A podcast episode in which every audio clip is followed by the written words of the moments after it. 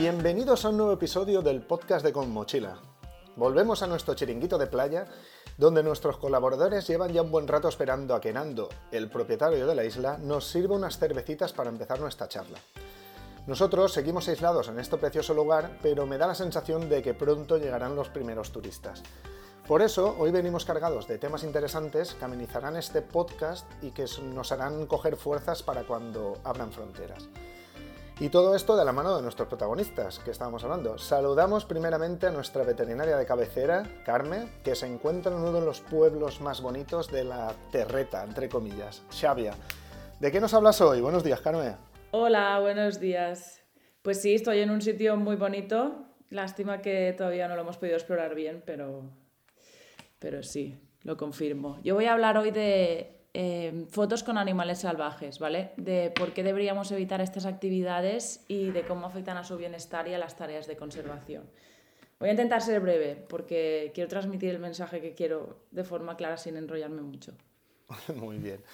Muy bien, pues por otro lado, demos la bienvenida a Luis, nuestro periodista fincado en Bangkok, que me parece que hoy trae noticias frescas de Tailandia y alguna que otra pincelada de lo que se cuece por Asia. Buenos días o tardes por ahí, Luis.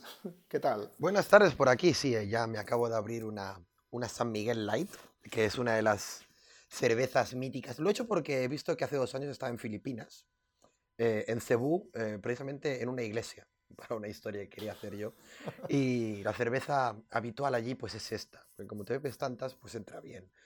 Y bueno, ya que estamos de fechas, también decir que, que eh, hace un año exacto que, que, yo estaba en el hospital eh, mirando, bueno, eh, con COVID. hace un año exacto que yo fui diagnosticado con COVID. Así que esas son las fechas y hablaremos un poquito así de, de, de, información y de actualidad. Feliz aniversario COVID. Por otro lado... Ahora sí, ahora sí. tenemos a María, nuestra bióloga marina, que hoy irá en busca de los cocodrilos de Melaca, eh, la población donde tiene su domicilio desde nada menos que del 2015. Buenos días, tardes, María, ¿qué tal?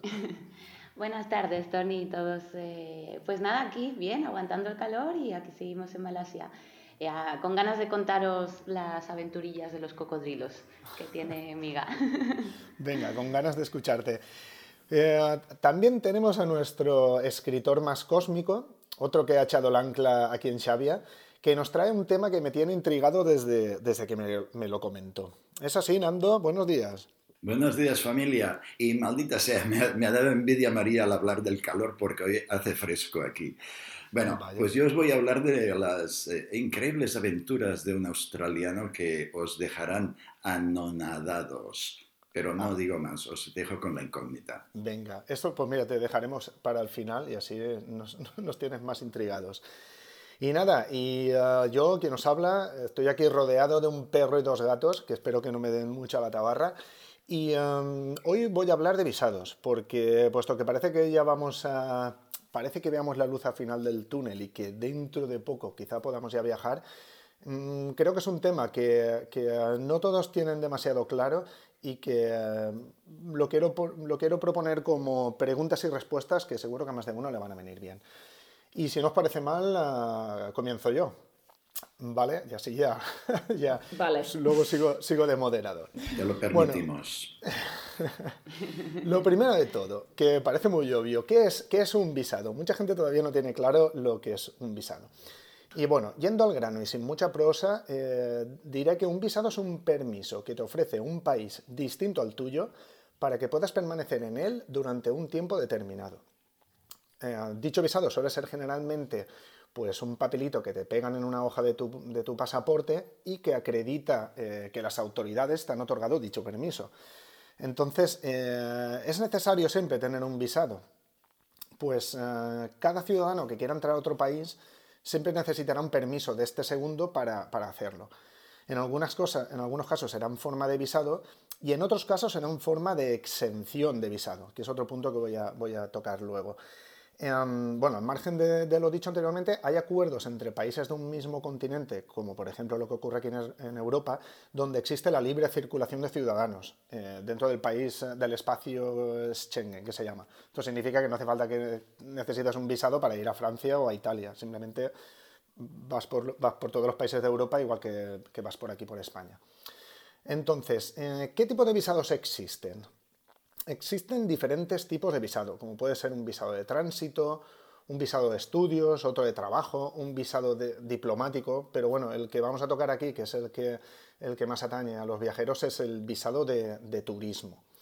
¿Vale? Em, me hace mucha gracia cuando la gente dice, si yo estoy en Tailandia, ¿me puedo sacar un visado de, turista en Tailandia? No, el visado de turista siempre se saca en el país diferente al que te encuentras. O sea, tú no puedes sacarte el visado de Tailandia en Tailandia, siempre tienes que sacarlo en una de, las, los consulados o de las embajadas que hay fuera de Tailandia.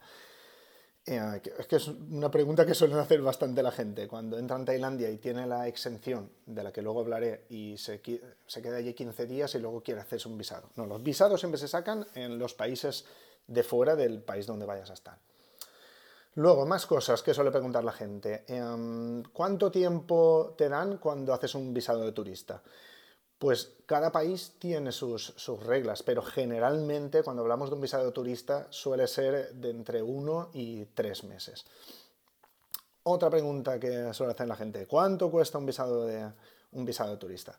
Pues también va a depender del país en el que vayas. Eh, hay países donde es gratis, por ejemplo en Malasia, donde está, donde está María, o en Hong Kong o en Japón, pero hay otros donde tienes que pagar. Generalmente suelen ser países un poco menos desarrollados los que suelen tener eh, el visado previo pago, porque es un ingreso que tienen bastante potente para el país.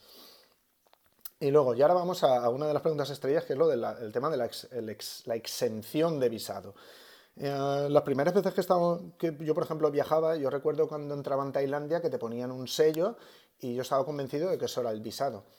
Eh, pues no, el típico sello que te ponen es una exención, lo cual te permite estar durante un tiempo determinado, en el caso de Tailandia es un mes, sin necesidad de un visado en sí, propiamente dicho. Eh, con ello tienes esos 30 días y después de esos 30 días tienes que salir del país. Esta exención suele ser acuerdos que tienen los países entre ellos, en este caso, por ejemplo, que hemos hablado de Tailandia, un acuerdo que tienen entre Tailandia y el gobierno de España para poder estar 30 días sin necesidad de, sin necesidad de, hacerse el visado. Y, que y luego está, está la exención de visado y luego está la extensión de visado. Otra de las, otra de las, eh, de las cosas que la gente se suele liar. Una extensión suele ser cuando tú te sacas un visado y sin salir del país necesitas prolongar tu estancia. Entonces hay países que te, otorgan esa extensión del visado. Eh, si seguimos con Tailandia, hoy en día eh, puedes estar dentro de Tailandia y cuando se te, se te termina el tiempo hacer esa extensión. O sea, te prolongan el permiso que tienes. Generalmente se suele hacer cuando tienes un visado. O sea, tú primero tienes el visado y luego te los tienden. Sí que es cierto que en Tailandia desde hace bien poco, creo que hará un par de años o tres, con, la, con el cuñito que te ponen cuando entras, con la exención, hoy en día te permiten también extenderlo. 30 días más. ¿Verdad, Luis? Eh, sí, antes eran, antes eran 7 días en el caso de la exención de visado y luego lo ampliaron a 30. Es más, La, gente, la gente que se ha quedado aquí colgada con una carta de la embajada eh, que si no la tienes bien puedes falsificarla. bueno, esto es un detalle, no le animo yo a nadie a que lo haga, pero bueno, eh, se hace. Por aquí, por Asia, eh, eso es bastante habitual. con, una carta de la embajada, ahora mismo la gente está extendiéndolo a Peternum. Y detallitos pequeños es que ahora es de 45 días la exención de visado, porque se supone que hay 15 días que te vas a pegar de cuarentena. Exacto. Exacto. Eh, pero bueno, esto veremos cómo. Esto va mejorando. Eh, no sé si os acordáis, en Tailandia antes, si entrabas por tierra eran 15 días. Eh, Exacto, sí, sí. De visado. Luego lo cambiaron para una serie de países y al final lo han cambiado para todos. Y, lo que decías es interesante de que, de que normalmente los países más desarrollados o de PIB más abultado, pues realmente entrar allí para nosotros es gratis porque venimos de uno de esos países, bueno, o de la Unión Europea por lo menos. Eh, entrar en Japón, en Singapur, en Hong Kong, en Malasia son 90 días. Eh, pero es curioso que los países menos desarrollados se ayudan entre ellos. Para nosotros entrar en Tailandia son 30 días y si queremos estar dos meses eh, hay que pagar un visado de 30 y pico euros. Pero si eres argentino o chileno, pues puedes entrar con 90 días sin ningún tipo de problema. porque entre los países menos desarrollados se ayudan. Exacto. Pues bueno, siguiendo con este tipo de preguntas y respuestas que estaba, que me había preparado, eh, sale la figura desde hace unos años hacia aquí, la del e-visa, que eh, el e-visa realmente para nosotros que, viajamos bastante, eh, y bueno, y para todos los viajeros, es una forma bastante buena porque es una forma de sacarte un visado de forma online. Entonces, uno de los países que, más he agradecido yo personalmente que lo hiciesen era India, porque porque eso te permite rellenar un formulario online, hacer todo el pago online y que tengas el, visado antes de llegar al país o sin tener que trasladarte a una embajada o lo que sea. Yo calculo que dentro de poco casi todos los países ya, ya estarán aplicando este tipo de, este tipo de visados online. Luego hay otro, otro visado eh, que la gente también se lía, que es el Visa on Arrival que el visado de una arrival que es, un visado de turista que sí que te hacen en el país, pero a la entrada del mismo. Como por ejemplo cuando entras a Laos o cuando entras en Camboya, que ya no es que te den la exención, te hacen el visado como tal, em, pero te lo hacen dentro del mismo del aeropuerto o en, el paso fronterizo donde, donde te encuentres. Luego hay otra, otro tipo de visado que parece que sea originario, no, parece que solamente lo tenga Vietnam, que es el visado con carta de invitación.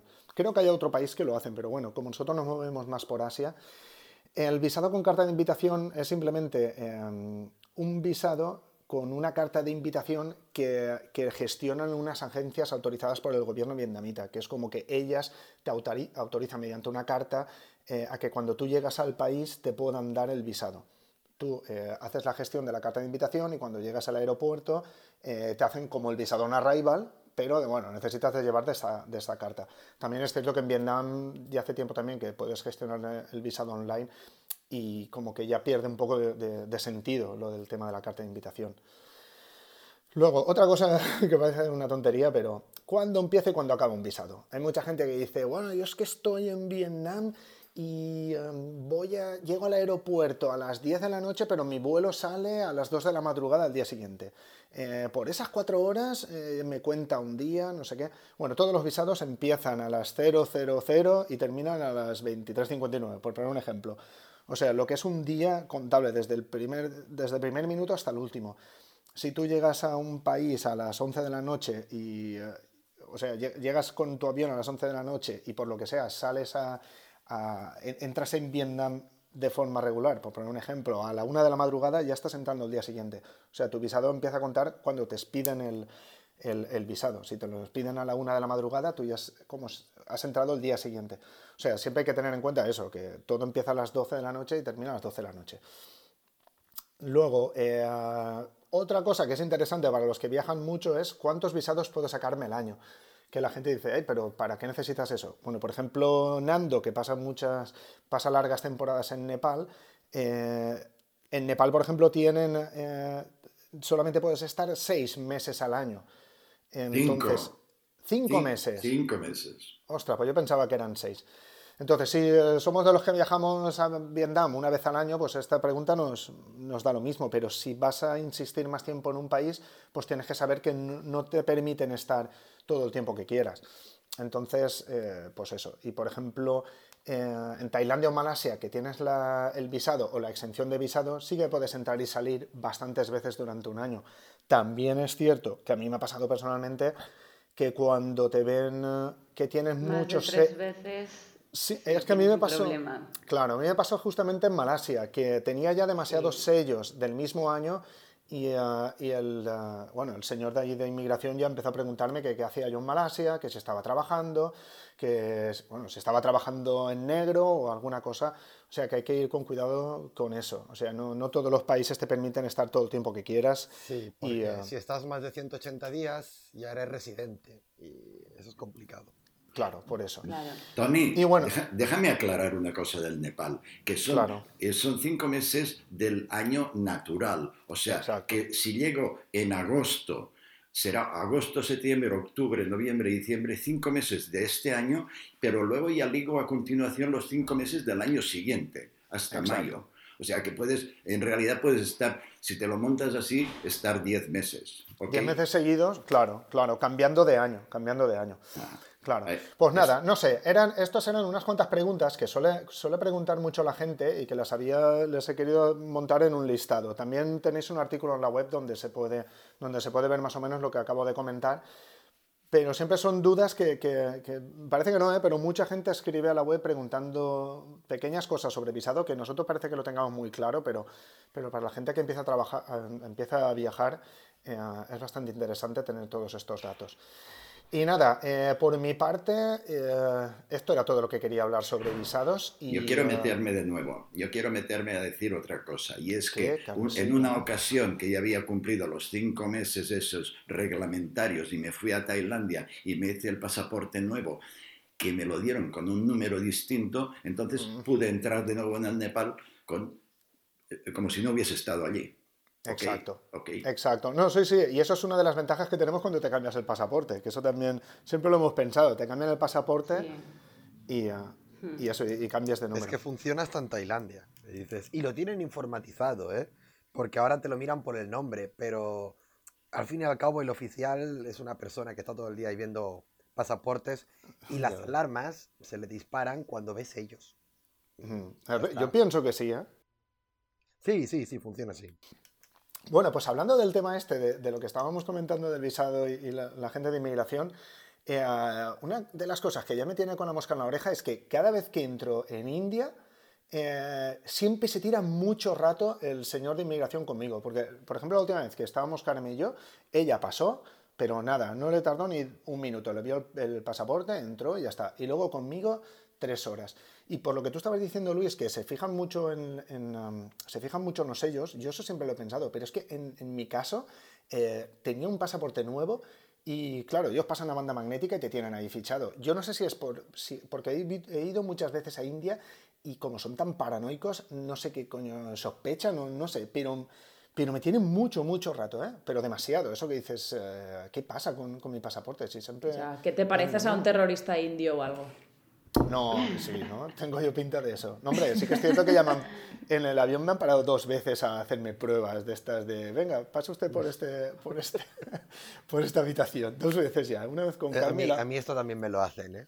Y la de las. La, no, para mí es la de las drogas. Las sí, sí. les encantan. Wow, les encantan. No sé qué pinta hago, pero sí que también tengo una mosca en la oreja porque ya llego al aeropuerto y digo, a ver, este me para, me para. La última vez fue en Valencia, ¿eh? Y se quedó mirándome un par de veces y nos miramos, ¿eh? Eso que se cruzan las miradas y digo, hoy me toca de nuevo. Y efectivamente. Es que ya le tentaste. Ya le tentaste. Las miradas esas ya tientan. Es como, eso soy culpable. Sí, puede ser. No, pero porque lo pienso yo digo. a la próxima lo haré. Bueno, pues nada, dejamos el tema visado zanjado y uh, bueno, ¿quién se anima a continuar? Porque hoy no tenía puesto quién iba después de quién. A Nando sí que lo he dejado al final porque me tiene intrigado, pero... Quien quieras, elige. Venga, lo que queráis. Pito, pito, colorito. Venga, Luis, habla tú. Venga, voy, venga, voy. Con un poquito de, política, ¿eh? qué rollo hablar de política. No, a ver, eh, para nada, porque lo vamos a hacer ligerito. Eh, yo quería contaros básicamente un par, de, un par de detallitos sobre el año histórico que, que, ha vivido Tailandia. Y no ha sido un año histórico por el COVID, que obviamente también, pero porque en Tailandia algo ha cambiado a nivel político. por primera vez se ha alzado la voz contra, contra el mayor orden establecido que es eh, no solo los militares, sino también la monarquía, porque Tailandia es uno de esos países que, se venden al mundo como democráticos, claro. Eh, ahora mismo Europa dice, bueno, si ha habido elecciones y han votado y ha salido un tipo, pues bueno, es que todo funciona en ese país. Bueno, la, verdad es que no es así. Eh, Tailandia es un país que principalmente es militarista, los militares son los que tienen el poder, todo se orquesta a su alrededor porque ellos son los garantes de, las élites. Tailandia es un país en el cual eh, más del 50% de la riqueza está en manos de creo que era un 0,5%. Según el Banco Mundial es el país con mayores desigualdades del mundo, lo cual es mucho decir, porque al fin y al cabo es un país donde la gente pues no lo tiene tan mal. La historia es que los ricos son muy ricos. Y los militares son los que defienden todo esto eh, para que, bueno, eh, los ricos sigan siendo ricos y haya pues haya pues dos clases. Eh, por supuesto, con la monarquía al frente. La monarquía es el símbolo, es, eh, es, el gran, es el gran símbolo de Tailandia. Y entonces pues te lo ponen como, como que ellos defienden a la monarquía y que si tú no defiendes a la monarquía, eh, bueno, eres un traidor e incluso te puedes ir a la cárcel. No sé si lo sabéis, pero hay una ley, la ley 112, bueno, vosotros por supuesto que lo sabéis, pero la gente que nos está escuchando, que la ley está, la 112, es que si tú dices algo contra el rey te pueden caer hasta 15 años de cárcel. Y eso puede ser compartir un artículo de un periódico extranjero. Eh, entonces, este, este año, este año eh, lo que ha pasado es que, es que se ha alzado la voz no solo contra los militares y contra este falso gobierno que ganaron las elecciones amañándolas, el, esa Prayut chan el primer ministro, fue, fue golpista en 2014 y después de cinco años de dictadura, pues eh, montó una constitución tremebunda y lo que logró fue hacerse con el poder. Pero bueno, dejando esto un poquito de lado, el año fue histórico porque eh, los jóvenes llenan las calles eh, criticando al rey, criticando a los militares y pidiendo, pidiendo una democracia de verdad. Cada vez hay menos gente en la calle porque cada vez hay más presos eh, y más detenidos que, bueno, que se van a que se van a, la, eh, que se van a la cárcel. Pero claro, lo que ha sido divertido ha sido ver cómo el gobierno militar eh, pues ha ido metiendo la pata hasta el fondo cada vez que, cada vez que intentaba redirigir esta situación. Por ejemplo, con la censura. A mí me encanta la censura. fue muy divertido porque... Irónicamente, ¿no? el primer, la, primera, la primera actuación de censura que se elaboró aquí este año y la más sonada fue contra Pornhub, contra... Sí, lo de la, esta porno, ¿no? exactamente, contra, la, contra el portal pornográfico más grande del mundo. Eh, porque claro, dicen, no, este es un país que, que realmente somos conservadores, eh, es un país donde la gente pues no tiene sexo hasta que, hasta que se casan y donde nadie vive con la pareja hasta que te casas. Eh, todo eso que dicen de que eh, Pattaya es el mayor burdel del mundo y que la gente viene aquí de turismo sexual, eso es una mentira. Eso es lo que dicen ellos, claro, obviamente. Entonces pues prohibieron Pornhub. La realidad es que en Pornhub se había subido un vídeo íntimo de la mayor figura del país. Y bueno, pues tiraron por ahí. Pero es que ahora ya están censurándolo todo. Han censurado The Economist, han censurado de, de, Diplomat, o sea, están, están, censurando todo lo que ellos ven que, eh, que, atenta contra el rey. Y claro, como todo el mundo está hablando del rey, entonces está siendo divertido por aquí. Está siendo divertido por aquí porque eh, incluso ahora ha vuelto el, ha vuelto, eh, el, el, que era el capo de inmigración, al que le llamaban el gran chiste, big joke. Esto a veces son tan, a veces son tan, bueno, eh, particulares, por decirlo de alguna manera, que se ponen nombres así. El tipo se, apellida Chok, se apoda Chok en tailandés, pero le llaman Joke. Entonces es Big Joke, el gran chiste. Y este tipo ahora ha vuelto porque, claro, estuvo envuelto en corrupción, pero lo que suelen hacer aquí cuando, cuando hay un corrupto es lo apartan un par de añitos y luego lo vuelven a poner en un cargo superior. Por eso la policía, eh, cuando te paran y te quieren poner una multa, si se descubre el pastel, pues no los echan a los policías, simplemente los ponen a un puesto inactivo, los llaman así, que es en plan, te vas a una oficina donde calientas silla, no haces nada, ganas tu salario y al cabo de un año o dos, pues vuelves a la actividad y normalmente eh, vuelves por encima. Eh, por eso también pues tenemos un, tenemos un ministro eh, un ministro en, Tailandia que eh, fue puesto a dedo por, por, el, golpista Prayut chan y que está, y que, y que está acusado en, en, Australia por introducir kilos y kilos de heroína.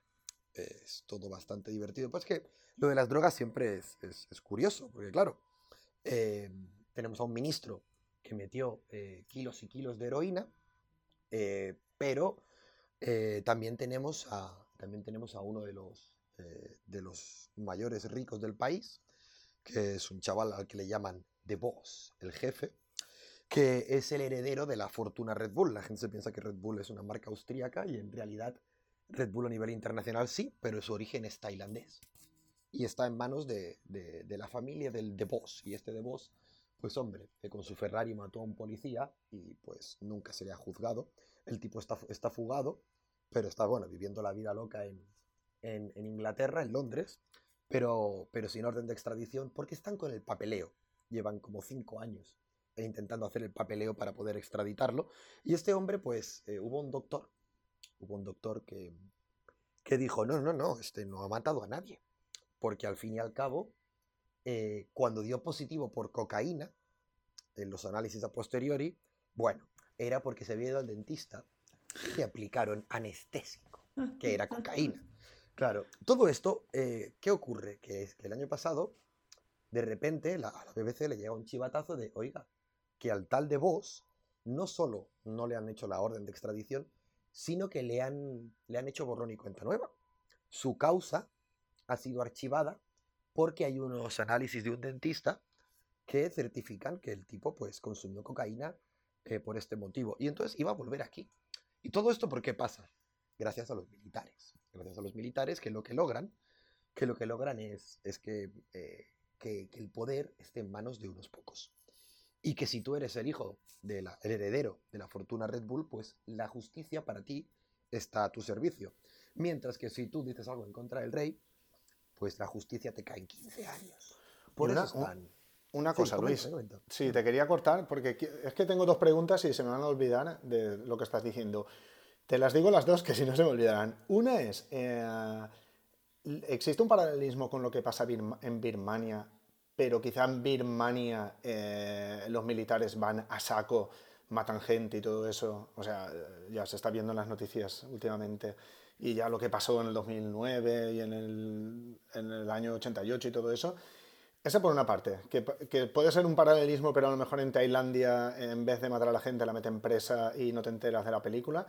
Y la segunda pregunta es, eh, con tanta censura que hay, y, eh, o sea, con tanta censura que hay, y la figura del rey que la gente no puede hablar mal y todo eso, eh, ¿cómo, cómo se vive como periodista diciendo lo que tú dices, pasando de la censura, contando todo lo que cuentas? Eh, ¿no, tienes miedo? ¿O, cómo se vive como periodista en un país así, sabiendo que lo que tú estás haciendo va en contra de lo que, de lo que dice el gobierno? Pues mira, empiezo primero por esta. eh, Hombre, si tú quieres ser periodista y lo has elegido, tú, tú- a ver, si tú realmente crees en ello, pues tú, tú no te puedes autocensurar. Y precisamente uno de los grandes problemas en Asia es que hay mucha autocensura. El primer país donde ocurre esto es China. A mí, China me denegó el visado durante mucho tiempo por hablar en contra de ellos. Eh, cuando era verdad. No me pusieron ni, me, me- me amenazaron con denuncias, pero no me pusieron ninguna denuncia al final, sino lo que hicieron fue eh, eh, pues no dejarme entrar durante un tiempo. Ahora ya puedo entrar en China. Pero, pero el problema es que mucho periodista se autocensura. En China, si tú quieres tener un visado de periodista, pues te has de autocensurar. En Tailandia, me acuerdo que el día que murió Rama IX, el rey Bumipón, el adorado rey Bumipón, el, también apodado aquí el Grande, eh, que fue, bueno, eh, fue encumbrado por una, por una maniobra propagandística enorme, pues yo me acuerdo que, que- muchos periodistas eh, ponían en Twitter, no podemos decir nada porque las leyes, yo estaba pensando, bueno, a ver, a ver, si tú realmente crees en esto, tú has de decirlo. Thomas Fuller de, New York Times y Jonathan Head de, la BBC, que son dos periodistas que yo admiro aquí, eh, no se han cortado un pelo. Les han censurado cosas, claro, se han censurado dentro de Tailandia, pero no les han acabado echando. Eso sí, puedes lograr que te echen. Eh, porque claro, no van a meterte en la cárcel, eh, lo que harían será ponerte una denuncia para entrar en la cárcel, pero te avisarían un día antes para que te largaras.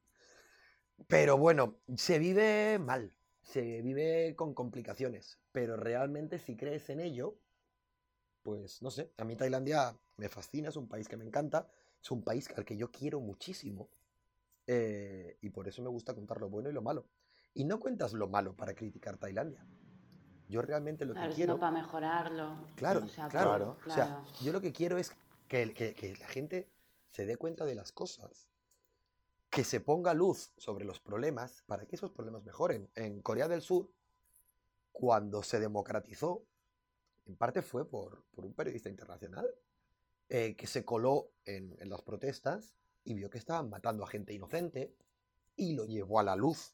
Y ahora Corea del Sur, pues bueno, con sus problemas, es una democracia constituida y es un país totalmente avanzado. Tailandia es una pena que, bueno, que, que sigan con esto, pero em, yo creo que se ha de decir, y ahora en Tailandia hay muchos periodistas tailandeses que lo dicen y que no se están callando. Y se está, y se está, y se está desmontando todo este, eh, todo este sistema. Entonces, yo creo que se vive con miedo, claro. No con miedo, pero con respeto. Que algún día sale algún artículo y dices, buf.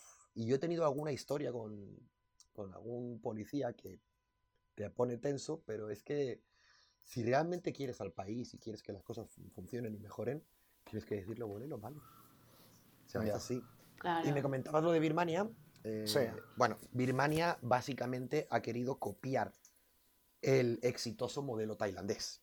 La diferencia con Birmania es que en Birmania, como tienen mucho menos que perder por ambos bandos y tienen también mucho menos que tapar, pues, pues van a fuego ambos bandos. Eh, y a fuego porque ya sabéis que los militares allí disparan. Y tú lo sabes bien, Tony, además. No, tú sí. Lo sabes bien. No, yo me acuerdo. No, sé si lo conté, le he contado aquí en un podcast, pero, pero es que yo me acuerdo estar en el. Justo en el 2009, cuando fui yo a Birmania. Eh, es que recuerdo estar en Mandalay y ya. Eh, uno de los, uh, uno, no sé si era un guía que cogí para hacer algo, es que no, no recuerdo exactamente, no mentira, era estando en Calao, hice el típico trekking este que te lleva de Calao al lago Inle, y el, uh, yo veía que siempre el que nos llevaba el guía siempre estaba oyendo la radio. Y uh, bueno, en aquel entonces sobra decir que la gente no hablaba de política, ¿eh? o sea, no hablaba de política porque tenían miedo porque decía que estaba todo lleno de, de policía secreta. Y ya me dijo que algo se estaba cociendo en Mandalay y en Yangon. Eh, luego recuerdo llegar a Yangon cuando me quedaban un par de días para irme de, de Birmania y, y, eso, y empezar a ver un tumulto de gente a lo bestia. Todo esto lo cuento en un artículo que hay en la web. Pero yo me quedé flipado porque ya cuando fui, yo recuerdo que tenías, tenías que ir muy al loro porque si pensaban que eras eh, periodista o algo, pues te podían robar la cámara, las fotos o lo que sea. Y me acuerdo que el autobús donde iba eh, lo pararon, lo paró la gente y yo, hostia, ¿qué pasa aquí? Y, uh, y empecé a hacer fotos desde el autobús eh, con miedo de, que me viesen la cámara y me la quitasen. Pero al final, pues nada, empecé a hacer fotos. Te... No es que se te va el miedo, es que olvidas ya todo y empecé a hacer fotos, fotos y al final ya bajé del autobús y me fui donde estaba toda la manifestación y me acuerdo que estaba lloviendo, lo, todo lleno de monjes, todo lleno de gente. Y, y, me chocó mucho, que siempre lo pienso y siempre me acuerdo, que cuando me veían con la cámara eh, empezaban a hacer ahí consignas cara a la cámara y no sé, me, me veían y no sé, iban mucho a, a, como pensando, hostia, hay un turista que, que, saque esta información o algo, no sé lo que creerían que era yo. Pero claro, es que éramos cuatro gatos ¿eh? de, de, de, de, turistas allí. ¿no? De hecho, no me crucé con ningún español en todo un mes que me pasé allí. Y, uh, y, recuerdo que el día siguiente, esa misma noche, ya había toque de queda por la noche, a partir de las 10 no podías salir. Y, uh, y luego el día siguiente, cuando nos íbamos al, al aeropuerto, eh, ya habían sacado las, uh, las, tanquetas a la calle, ya estaban los militares, encima había una niebla súper espesa que parecía aquello... Y, uh, y, ese mismo día recuerdo que salimos de allí y uh, no sé si el día siguiente o el, o el, posterior ya cerraron fronteras. O sea que lo viví de lleno. Y, y, bueno, eso, dos días después mataron al periodista este japonés y todo eso, que joder, fue bastante emocionante. ¿Estáis, estáis hablando de, de, Tailandia o de Birmania? De Birmania. Pero, sí, no, pero que, eh, joder, pero, sí, eh, ¿qué es lo que pasa en España? Yo he llegado aquí y me encuentro que meten en la, la, cárcel, hay más, más músicos y artistas en la cárcel, de, sí, es el país con... Sí, sí, es que al final ahora... es el juego de, del poder, o sea, hay ahí una serie de estatus eh, social de determinadas personas que están muy enquistadas, que se creen que los países es suyos, son suyos, y al final es lo que pasa. Aquí en Malasia también ¿sabes? Se, se, puede, no se ha comentado mucho, pero también en el 2018 hubo unas elecciones, ganó el supuesto Partido del Cambio sí. y al año se dimitió supuestamente, ¿sabes? Y se sabe que es pues por amenazas y por historias, ¿no? Y allí en España pues igual, ¿sabes?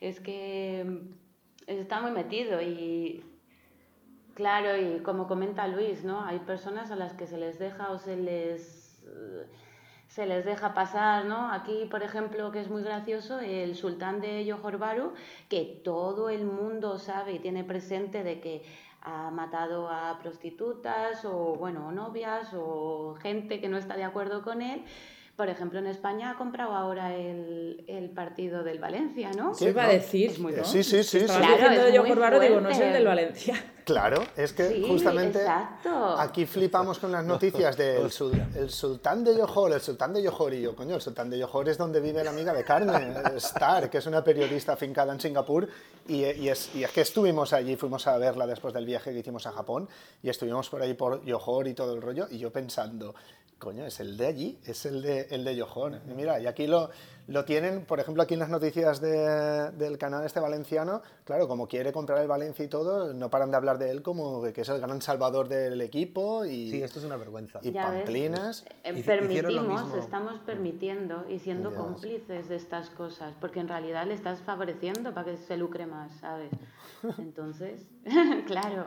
Madre mía. Que, que, bueno, que gracias a este señor he de decir que hay unas islas que pertenecen a su sultanato y son parque marino, eh, estrictamente parque marino, uno de los pocos sitios del mundo que no se puede ni, ni pescar porque a él le gustan mucho las islas. Pero bueno, también su sobrino coge un helicóptero y se va disparando de isla en isla a lo que se mueve, sea lo que sea. O sea que, ¿sabes? que hay que contarlo todo, lo que dice Luis, hay que contar lo bueno, lo malo y que no tampoco es ni el bueno ni el malo, sino que tiene todo su trasfondo. Exacto. Ah, exacto. Mm. Y, mira, una, un apunte, porque es que has nombrado lo que has dicho de, salvar una isla.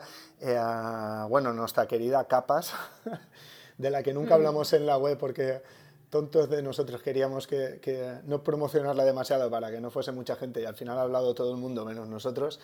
Eh, hay una parte de la isla donde no han edificado nada porque el, sultán de Terengano em, se ve que tiene, es, es, propiedad suya y ha decidido no, que no se construya allí. Y yo digo, pues menos mal, porque también la zona de capas es un, es un parque marino. Es un parque mm, marino. Es que esta gente es la que tiene el poder de decir sí o no. Es decir, Mm, son los que pueden permitir destruir una zona o proteger otra.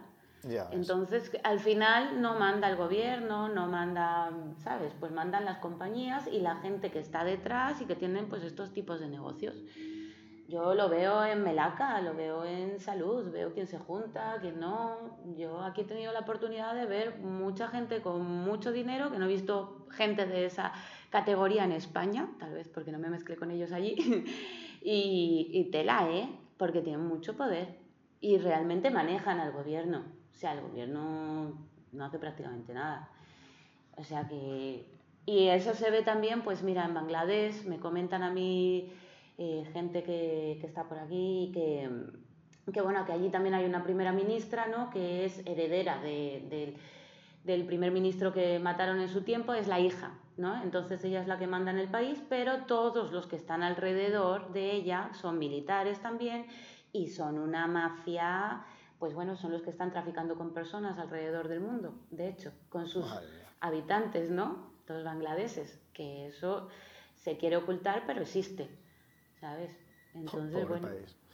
Pues bueno, Luis, eh, no sé si te dejas algo en el tintero que comentar. Bueno, sobre lo de Birmania, sobre lo de Birmania que sí, que es que realmente están copiando la, estrategia de, Tailandia, de, bueno, de toman el poder, como lo tomaron en 2014 los, eh, los tailandeses, eh, para eh, crear una constitución que les garantice ganar en las urnas y entonces enquistarse en el poder de manera democrática. Solo que Birmania no es Tailandia y, primero, los militares son mucho más cafres, y, si tienen que disparar, disparan. Pero la gente también es mucho más brava. Los, los birmanos no asumen el control militar como lo asumen los tailandeses, en parte porque no tienen la figura de un rey. Y hay mucha gente que aún dice, bueno, los militares son malos, pero es que defienden al rey, y el rey es bueno, porque el rey significa Tailandia. Pero eso en, eso en, en, en, Birmania no ocurre.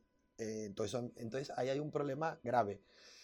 Y bueno, al fin y al cabo es que los militares en, los militares en, en, Birmania no tienen por qué esconderse tanto, porque no tienen tanto trato con el resto del mundo. Se consideran más autárquicos. Es un país que dicen, mira, si me llevo mal con Estados Unidos, pues me llevo mal.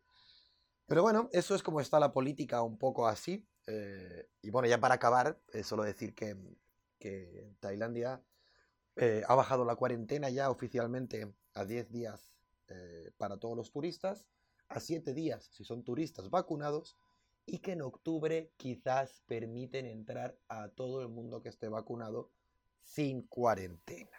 Hombre, pues mira, buenas noticias para, para los, para los oyentes. Exactamente, veremos, porque ahora dicen que quizás es solo para los países con pocos casos. Entonces, Occidente lo tiene muy mal.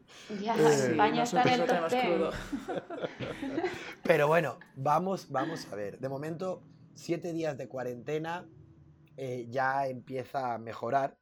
Eh, lo, que, lo que no va a haber aquí son vacunas, porque nuevamente las vacunas que van a traer aquí han traído Sinovac unas poquitas, dos millones, que bueno, van a llegar porque, em, como no, eh, CP, una de las grandes fortunas de este país, eh, dueño de, supermercados Tesco, Macro y todos los 7-Eleven, pues tiene, tiene una parte importante en el accionariado de Sinovac y luego una empresa del rey, una empresa 100% eh, propiedad del monarca, se ha hecho con la exclusiva para, para fabricar AstraZeneca aquí. Entonces, pues bueno, eh, se prevé que algún día vacunen. Eh, para este 2022 eh, no habrá una vacunación masiva, con lo cual vamos a tener que ir, ir vacunándoos desde allí para poder venir pronto. Sí, ¿no? sí, Nosotros estamos a la espera, pero como va por rango de edad, ya nos tocará a nosotros, no sabemos cuándo. Sí, y verano, ¿no? Con suerte. Por lo menos, sí. Bueno, pues nada, muchas gracias por, por todas estas eh, noticias que nos traes desde, desde Tailandia. Y eh, no sé, si queréis que sigamos por Asia, que continúe María. ¿Qué te parece? Os llevo a los manglares. Venga, por favor. Vamos a hablar de animales. Venga, nos, nos teletransportamos. Os voy a hablar de, bueno, pues del Cocodrilus porosus, que es el cocodrilo marino, que, bueno, a mí me tiene un poquito fascinada ahora mismo. Es el reptil biológicamente más complejo, aparte del de mayor tamaño, y con la mordedura pues eh, más poderosa de todo el reino animal. Así que así lo, lo presento. Bueno, seguro que lo tenéis todos en imagen, ¿no? Le tendremos... el típico eh, cocodrilo, sí. Le, tendremos que hablar, le tendremos que hablar de usted con esa presentación. son muy imponentes, son, wow, son una pasada. Y además, bueno, luego indagando sobre ellos, pues contaros así curiosidades al principio, antes de contaros la historia, pues son uno de los pocos reptiles sociales eh, y aparte de que tienen vocalización y comunicación. Tienen diferentes soniditos dependiendo de lo que quieran decir o contar a, a sus amiguitos que están de alrededor.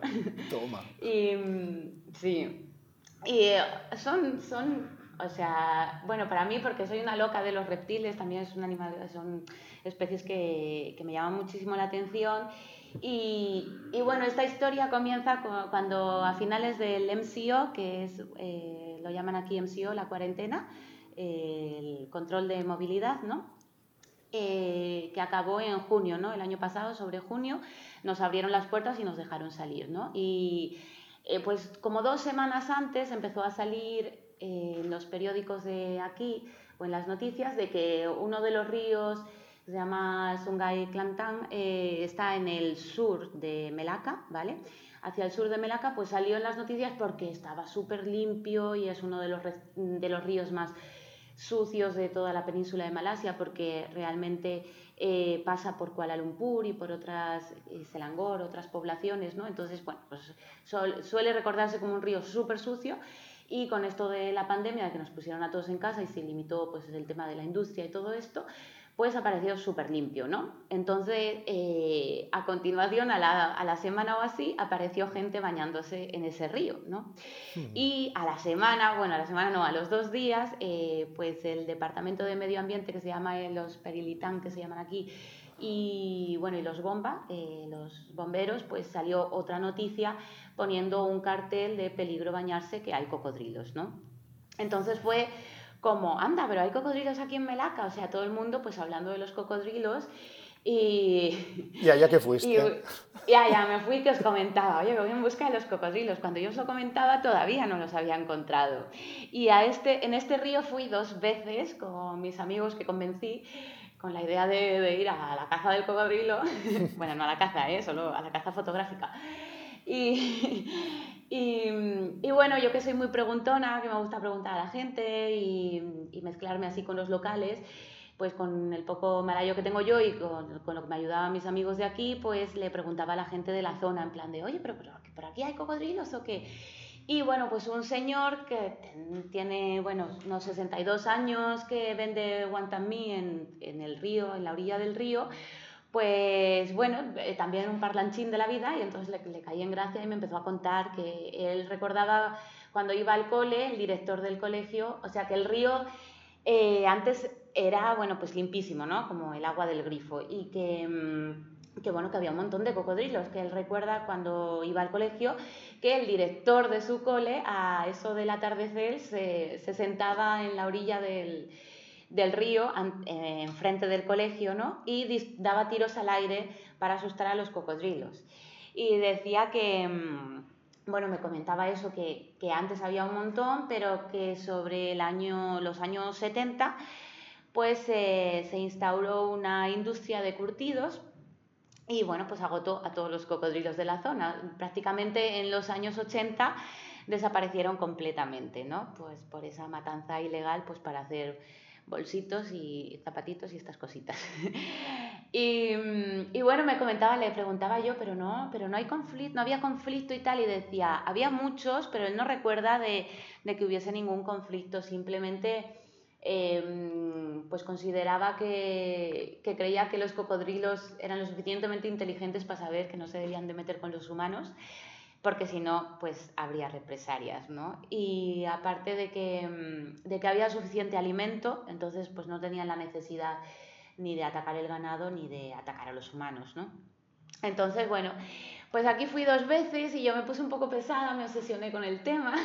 Digo, pues es que yo quiero ver un cocodrilo en el río, porque yo nunca he visto un cocodrilo así salvaje y de verdad, ¿no? Y, bueno, pues me obsesioné con el tema. Y entonces empecé a preguntar a la gente local, ¿no? Y empecé, pues, eh, cuando iba a lo de las tortugas, que está hacia el norte de Melaca, ¿vale? En la otra punta, pues eh, yo eso, pues me mezclo eso con la gente local y así preguntando decía, oye, ¿no habréis visto por aquí cocodrilos?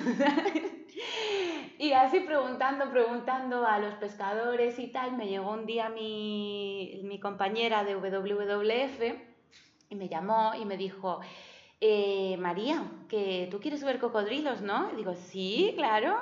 Y digo, ¿sabes dónde están? Y me dijo, bueno, pues que me ha llamado un pescador preguntando, como tú preguntabas, pues yo también he empezado a preguntar. Y un pescador me ha comentado que aquí en un río que se llama en Sungailingi hay un montón de cocodrilos y dice, ¿quieres que organicemos una expedición y vayamos a buscarlos? Y digo, hombre, por supuesto que sí. Entonces, ya me ves la primerita ahí, me puse mi, mi gorrito de exploradora y me cogí la cámara y en septiembre fuimos para allá. Y fuimos pues tres personas de WWF, que ellos tampoco sabían nada. Y bueno, pues Breo yo y el, el señor pescador.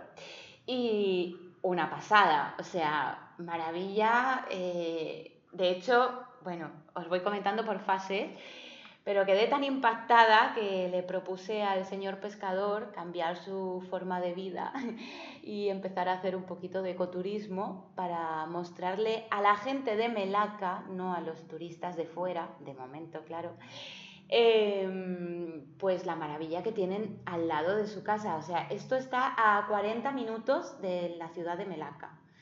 ¿Vale? Y no lo saben ni la gente de Melaca. O sea, es muy gracioso que ahora la gente va diciendo por el pueblo que una española, una chica española les está enseñando la vida silvestre que tienen ellos alrededor.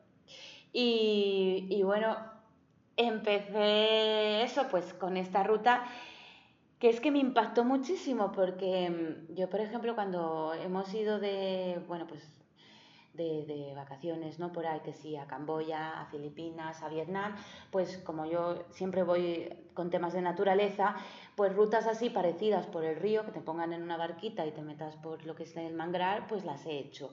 Pero como esta, o sea, en mi vida, de en plan de larga, eh, puedes ver un montón de animales, muy auténtica, te metes en lo que es realmente el bosque del manglar, o sea, es como una aventura, una expedición muy, muy auténtica. ¿Vale? Te vas metiendo con el barquito ese pequeño que tiene el hombre de que es pescador, ¿sabes? Em, te vas metiendo por las galerías que se van formando por las, las, palmas ¿no? que, se, que crecen alrededor, vas viendo ya pues huellas en lo que es el lodo, el lodazal de, de, de las riberas, te van saliendo los monos, macacos, los angús, te van saliendo un montón de pájaros. Nos llevó hasta una isla que me dijo que era la primera vez que iba hasta ahí, incluso para pescar, porque eh, es una zona un poco peligrosa porque hay arenas movedizas. Madre. De hecho, Sí, es que es una zona muy auténtica, como sin descubrir, ¿no? Es eh, un privilegio meterse dentro de, esta naturaleza así tan brutal.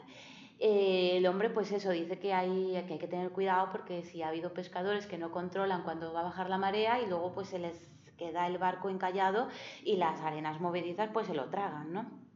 Y, mm, y nada, y nos llevó hasta esta isla y fue totalmente mágico porque, claro, imaginaros la puesta de sol en el manglar, eh, los pájaros, no sabéis, las garzas, hay diferentes tipos de garzas y acuden todas, pues como si tuvieran un horario de llegar a casa, una, ¿cómo se llama? Un toque de queda también.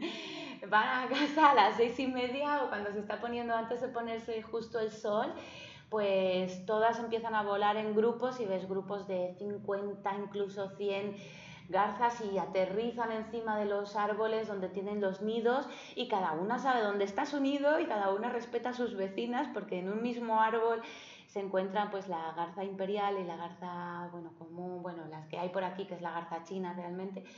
Y, bueno, pues ves que en la copa de los árboles está una especie y más abajo otra y se respetan también, eh, se cuentan sus cosas, ¿no? Montan ahí un gallinero que no veas, eh, pues, eh, supongo que contando dónde han conseguido comida o lo que han hecho en el día.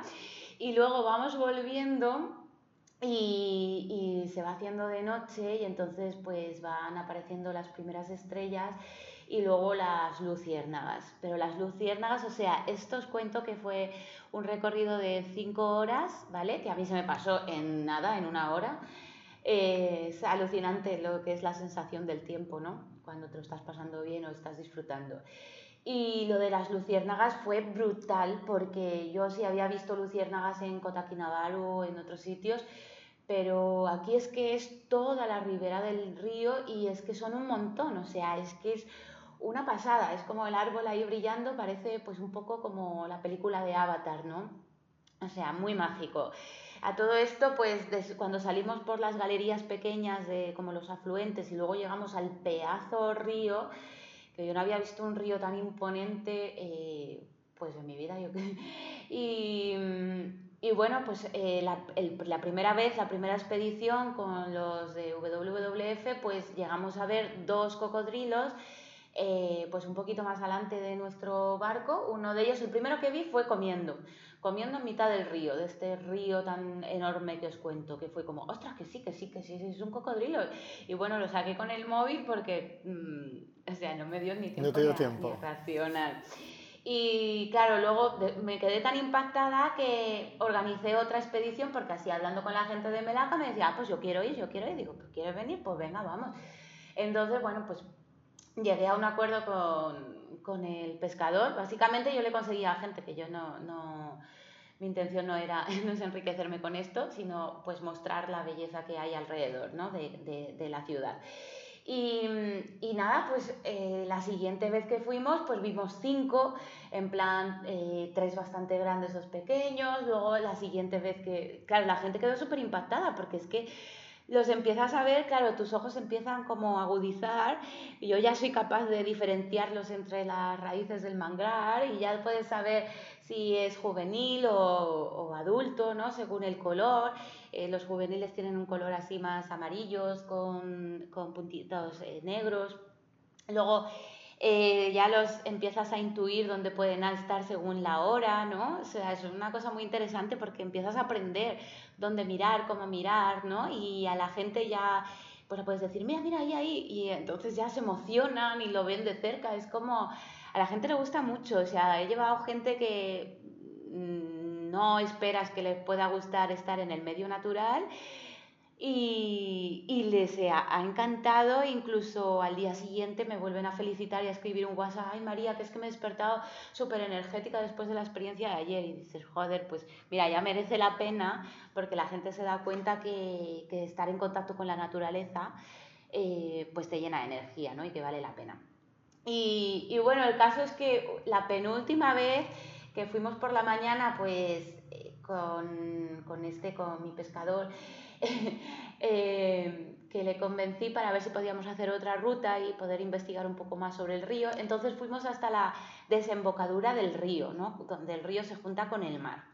Y, y, ese día fue una pasada porque vimos 34 cocodrilos, o sea, 34 individuos que fotografié además y, ostras, es que es una pasada porque hay algunos muy grandes, ¿eh? Hay algunos que son, tienen el tamaño del barco y...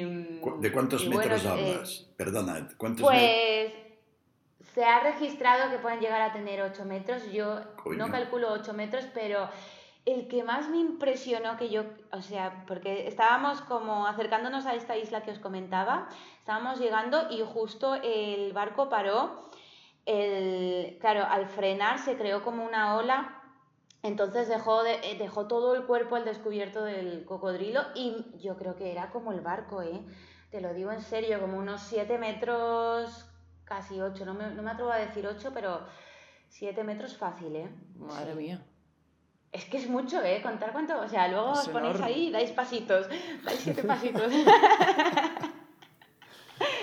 es que tela, ¿eh? Es pues más que un coche. Sí, no, no cabe en la habitación en la que yo estoy.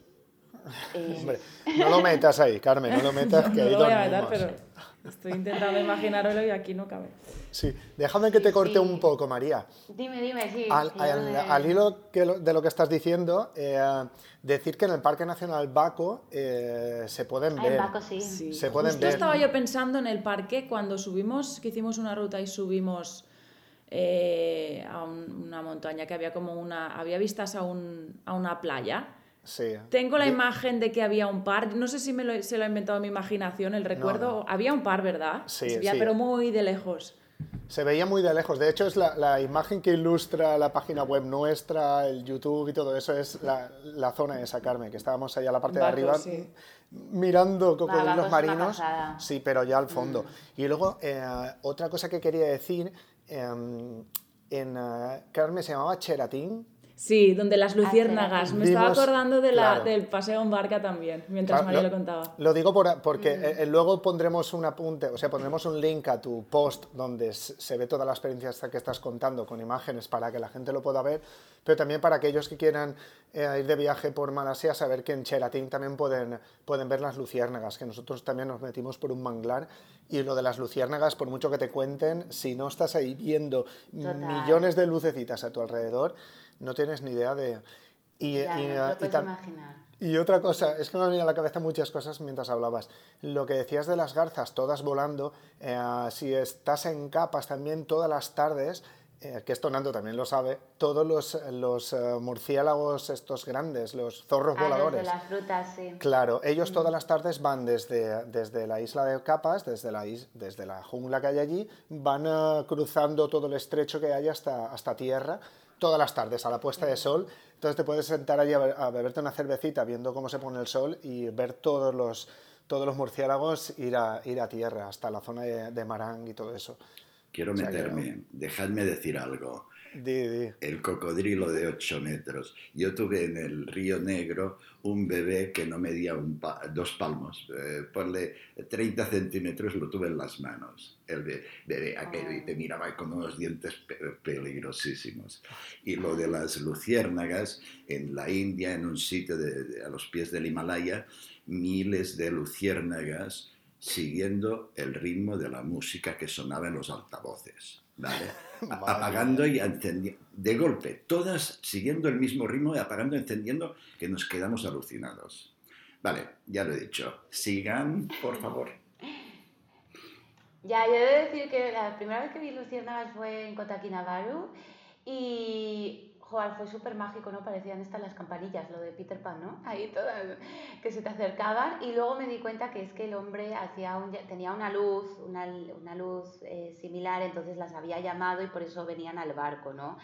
Que, ah, claro, eso os recomiendo a la gente que lo esté escuchando, si vive una experiencia de estas y ve que hay un llamamiento, que no lo usen porque si no eh, va a afectar, ¿no? Eh, van a decir, bueno, pues dejo de estar aquí o me cambio de área o, les estás haciendo perder energía porque ellas lo hacen pues para el llamamiento de la hembra o para también, bueno, tienen muchas, es otro mundo, ¿no?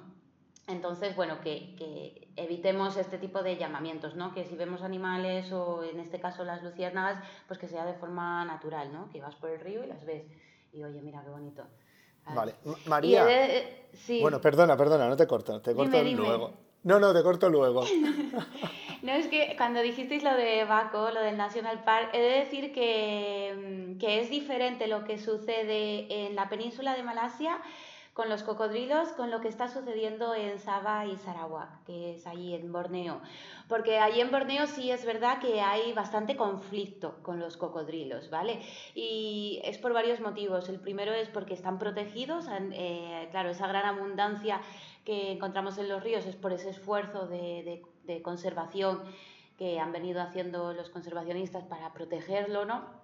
Entonces, claro, también esto se ha mezclado con que eh, nos estamos adentrando en los hábitats. Sabéis que en Borneo pues mucha de la selva tropical se está, eh, la estamos destrozando, estamos destruyendo por el tema de plantación de palmas y otros usos que se le dan al suelo. Entonces estamos destruyendo su hábitat natural.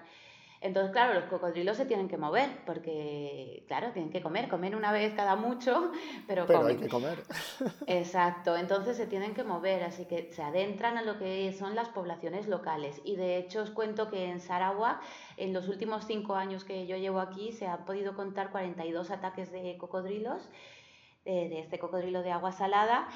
Eh, se dice que ha matado a 13 personas y en una de las zonas eh, la situación estaba llegando pues a ser bastante, vamos, que estaba mm, acabando con una aldea al completo, pero es por eso, porque en las inmediaciones estaba destruyendo eh, lo que su es hábitat, su hábitat natural. Entonces tiene, tiene una razón, no es que ellos se metan en nuestro hábitat, es que nosotros nos metimos antes en la suya. Entonces, si dejamos áreas como está pasando aquí en Sungai Lingi, que es en el río de Melaka, directamente la gente es que no sabe que están. Por eso simplemente esa zona es como de campún, que es como zona de pueblo, que es, yo, digo que es mi campún, es mi pueblo, porque es donde están las tortugas y es a donde voy yo siempre eh, con el tema de corales, tortugas y ahora con los cocodrilos. Entonces esa zona la conozco muy, muy, muy bien. Y, y claro, pues es la auténtica Malasia es como pues la, la, gente en sus casitas y haciendo pues su vida y tal. Y, y simplemente pues hacen los pescadores aquí, eh, no tienen conflicto. Yo pregunto a los pescadores y tal, y ellos me dicen que desde pequeños mmm, no recuerdan que haya habido ningún ataque ni, ni ninguna incidencia con ellos. Y ellos pescan, eh, están todos los días pescando en su río. Eh, pescan unas pedazo gambas que flipáis, que son como lobster, o sea, como ¿cómo se dice? Eh, langosta. Langostas, ¿no? Sí, sí. Son langostas, o sea, como dos, dos palmos de grandes y lo llaman gambas. Y digo yo, madre mía, claro, se alimenta, pues el cocodrilo, vamos, que los cocodrilos aquí tienen bastante alimento y los estudios que mm, del gobierno dicen que hay un, un cocodrilo cada cuatro kilómetros. Y en Sarawak dicen que hay dos cocodrilos cada dos kilómetros. O sea que ya veis la abundancia que hay allí y aquí, bueno, pues aquí no están tan protegidos, ¿no? Es como de importancia menor. Vale, el, pequeño apunte que quería yo dejar, ya que estábamos hablando de, avistamientos, entre comillas, de animales, eh, decir también que en Capas tuvimos también la, suerte de ver eh, el plancton uh, luminiscente. Ay, qué bonito, sí. la bioluminescencia ardentía o mar de ardora. Pues eso. pues solo, solo, decir, sí, solo decir que mi experiencia propia cuando siempre me decían, em, nosotros, eh, o sea, nosotros estamos acostumbrados a ver esas fotos donde se ve la orilla toda llena de lucecitas y todo eso, que al final eso también se hace con una larga exposición. Tú cuando vas a verlo no ves toda la orilla que parece que sea todo lleno de bombillas. Pero eh, siempre me decían, métete dentro del agua y alucinarás. Y yo siempre decía, ¿pero para qué? Si yo ya cuando veo la ola que llega a la orilla veo cuatro chispitas, no, métete dentro. Bueno, pues te metes, aunque sea de noche, ¿eh? te, coges el tubo y las gafas y dentro es, como si estuvieses nadando en el cielo, todo lleno de estrellas, es exagerado, por mucho que te cuente. Y la última vez que las vimos... Es muy mágico. Eh, comentaros que esto también se puede ver en Galicia. Ah, sí. En Galicia, sí, en la isla de Ons, cuando trabajaba yo allí, llevaba la gente, hacía rutas por la noche para ver las estrellas y las estrellas en el mar. Y entonces les hacía coger un poquito de arena y nos poníamos en el muelle, en la zona oscura, se la hacía tirar y entonces veían todas las lucecitas ahí. Incluso en costa, si vas en sitios oscuros y bueno, con determinadas condiciones, se puede ver en Galicia. Claro, nosotros lo máximo, lo máximo fue en capas, eh, porque no todas las noches ocurre, ¿no? Pero la noche que, una noche que había bastante, eh, frente a los bungalows y todo eso, pues siempre hay luz y no lo ves tan bien. Pues cogimos la barca de, de Kayan, del propietario del KBC, donde nos solemos quedar, nos fuimos a la parte de atrás de capas completamente oscuras, o sea, oscuras, y eh, solamente el, toda el agua que soltaba la barca de camino a la parte de atrás era mm. como si estuvieses cortando con una radial un hierro. O sea, salía de ambos lados de la barca unas, como unas chispas y eran las, el plancton. Pero era para flipar, era para flipar.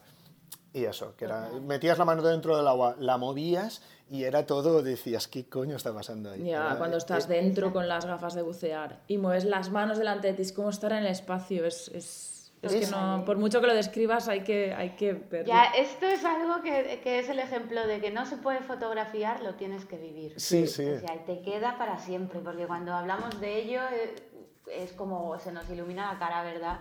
Pues esto es igual, son esas experiencias que hay que vivirlas. Bueno, estamos dando varios apuntes así de la gente que vaya viajando que sepa dónde encontrarlo todo. Y bueno, no sé si tienes más eh, algo más que añadir. Uy, os contaría muchas cosas, pero ya Así que ya cuando vengáis conmigo, eh, nos montamos en la barca con mi amigo. Sí, sí, vamos, nos tienes que hacer la ruta, ¿eh? Sí, sí. Hombre. sí o sí. Una pasada, sí, sí, sí. Y bueno, comentaros que ahora he liado aquí a la gente de Melaca que hemos, estamos organizando un proyecto que se llama el eh, Sungai Project. El río se llama Sungai Lingi, ¿vale? Sungai es río en malayo. Y bueno, vamos a hacer este proyecto, es un Guide Project, un poco para. Porque es que aquí en Melaka, bueno, y en Malasia en general, como que conciencia ambiental, mmm, pero ¿no? Porque es un país, claro, que está evolucionando tan rápidamente que lo que menos piensan es en proteger a la naturaleza. Entonces, movimientos ecologistas y esto hay muy poquitos. Vamos, yo estoy metida en miembro de esto de, de la Malaysia Nature Society, que es como el más grande, pero aquí en Melaca estoy, estamos organizando este un poco para, hacer, para protegerlo. Y curiosamente eh, ahora andan pensando en hacer, justo enfrente, en la desembocadura del río, quieren hacer una extracción de oil y bueno, destrucción de... continuar con, Sí, entonces bueno, pues a ver si este proyecto intentamos ahí hacer un poco de presión e intentamos pararlo o por lo menos dar eco y que la gente lo sepa, que vean antes lo que hay antes de que se destruya. Ya sabes, ya sabes que en Comochila tienen las puertas abiertas para, para promoverlo y que la gente lo conozca, por lo menos que llegue a más gente, a la, a la mayor gente posible. Y bueno, pues muchísimas gracias María por el, por la, por la, historia de los cocodrilos. Ya, Carmen ya sabe que cuando vayamos nos tienes que hacer de guía. Y nada, y sin más dilación ya casi que dejamos pasar a Carmen y que, y que continúe con el tema animal. Sí, yo voy a seguir con animales, pero mi tema es, es menos emocionante, Jolín. Es, es, menos emocionante, pero yo creo que es pero necesario. Es muy necesario. Hablar. Exacto, sí, yo creo que es necesario hablar de, de, bueno, de lo que os he dicho al principio, ¿no? Que vengo a hablar un poco de, de por qué no tenemos que hacernos fotos con animales salvajes y de qué es lo que estas prácticas implican, ¿no? Eh, antes que nada, quiero como definir a qué, me, a qué me refiero cuando digo que deberíamos evitar hacernos fotos con animales salvajes. Eh, me refiero a fotos en contacto directo con animales salvajes que están en cautividad, ¿vale? Perdón. Para poneros un poco en contexto, os, os pongo algunos ejemplos de fotos que seguro habéis visto alguna vez en, en Instagram. Es la foto de alguien sosteniendo un gibón en una playa de Tailandia o alguien que está de viaje por el Amazonas y se hace un selfie con un perezoso en brazos, un retrato con un pequeño macaco que está atado en la puerta de algún bar de Laos o la típica imagen de un turista que está por Madagascar sonriendo mientras sujeta de la mano a un, a un lémur. En definitiva, todas estas fotos que, que, te ofrece alguien que se va paseando con un animal encadenado en un, en un, lugar, en un lugar turístico ya sea un slow loris, un langur o un pequeño orangután, ¿vale? Lo que sea. De lo que no hablaré hoy es de las fotos con animales salvajes en libertad, porque de esto y de por qué no hay que alimentar a la fauna salvaje quiero hablar otro día y porque creo que en general tiene otro enfoque y no quiero mezclar conceptos, ¿vale? Como he dicho hoy me voy a centrar en, en los animales salvajes en cautividad. ¿Por qué creo que es importante hablar de este tema? Pues porque para que os hagáis una idea, un dato que, leí mientras estaba pues, eh, juntando un poco de información para, para, hoy, es que según la World Animal Protection, entre el 2014 y el 2017 hubo un aumento del 292% en la cantidad de selfies de vida silvestre publicadas en la red social estrella que es Instagram, y al menos un 40% de ellas no son éticas. Y a mí estos datos pues me frustran especialmente porque precisamente entre el 2013 y 2014 es cuando eh, nosotros empezamos a escribir algo sobre turismo responsable en, con Mochila y al ver que era cada vez más gente la que escribía sobre el tema, pues pensábamos, ilusos de nosotros, que el panorama estaba a punto de cambiar, ¿no? Pero ya hemos visto todos que no es así. Pero a ver, ¿qué tiene de malo hacerse una foto con un animal salvaje, no? Es lo que se pregunta mucha gente a la que le gustan los animales y en verdad yo creo que esa percepción eh, de que no se está haciendo nada malo es al final eh, el problema más grande a la hora de luchar contra estas prácticas, porque es más fácil combatir algo que a simple... Es, es más difícil combatir algo que a simple vista parece una actividad inocente. Que no son actividades como por ejemplo la caza enletada o, o la tauromaquia en las que las imágenes de maltrato son evidentes y la brutalidad de las imágenes muchas veces es suficiente para, posicionarte a un lado o a otro, ¿no? Pero vamos, bueno, voy a meterme ya en materia, vamos a hablar de los motivos por los que eh, hacerte esa foto tan exótica en ese lugar paradisíaco no es, no es tan inofensiva como, como parece. Hablemos de lo que no se ve, ¿no? de lo que pasa antes de ese momento en el que cogemos y sujetamos a, a ese animal en brazos nos tenemos que preguntar de dónde ha salido ese, ese gibón, ese langur.